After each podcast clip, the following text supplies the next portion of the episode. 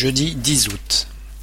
La pluie a fait son retour, mais compensée par une agréable douceur. Nous avons eu un contact radio avec un bateau de pêche réclamant une intervention chirurgicale pour un des marins de l'équipage.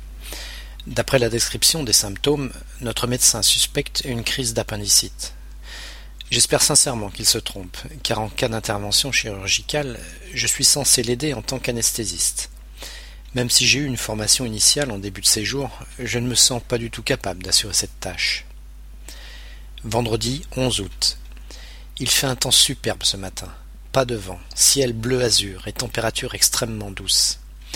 C'est le moment idéal pour descendre sur la plage où j'ai quelques travaux téléphoniques à terminer.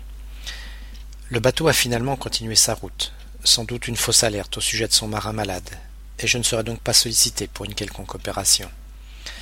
À la place, je vais prendre quelques photos de poussins de manchots papous.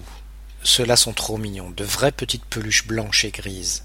Rien à voir avec les manchots royaux, qui sont laids jusqu'à ce qu'ils perdent leur duvet, remplacés par leur chatoyant plumage d'adultes. Samedi 12 août. Il ne fallait pas rater l'occasion de faire les photos hier, car aujourd'hui c'est un vrai déluge que nous avons eu droit au réveil. Il pleut à verse et le vent souffle à plus de cent dix kilomètres heure. Si par chance nous avons une accalmie, nous prendrons la route de la baie américaine pour notre soirée anniversaire.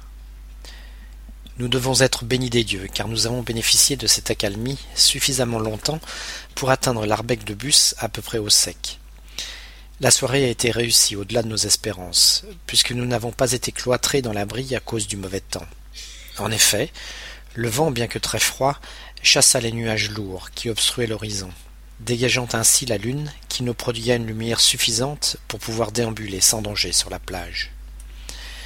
Dimanche 13 août. Ce matin, nous avons découvert la plage couverte d'un manteau de neige, spectacle féerique.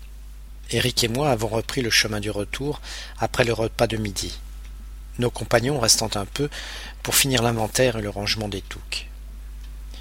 Lundi 14 août. Aujourd'hui, j'ai brûlé des kilos de papier et formulaires inutilisés depuis belle lurette. Ce sera toujours ça de moins à déménager le jour du transfert de la station radio dans ces nouveaux locaux. Bien qu'en France, le 15 août soit un jour férié, pour nous ce sera une journée comme les autres, et il faudra se lever comme d'habitude. Mardi 15 août. Journée plutôt chargée, d'autant qu'Eric était de petite Marie, et de ce fait je me suis retrouvé seul au bureau pour assurer la permanence. Demain, les rôles seront inversés. Pour moi, la petite Marie, pour Eric, la permanence. Mercredi 16 août. Comme le service de Petite Marie ne nous occupe pas à temps complet, j'ai mis à profit ce temps libre pour faire l'inventaire des matériels audiovisuels utilisés sur la base. Celui-ci est vieillissant et il faut songer à le faire renouveler pour la prochaine mission. Un bateau de pêche qui doit passer en fin de semaine nous a proposé d'embarquer du courrier pour l'acheminer vers l'île de la Réunion, son port d'attache. De là, il partira par avion pour la France. C'est donc l'occasion pour tout le personnel d'envoyer quelques colis remplis de cassettes vidéo aux familles. Je dois dire que les gens ne se sont pas fait prier et nous avons vu défiler quasiment toute la base à la station.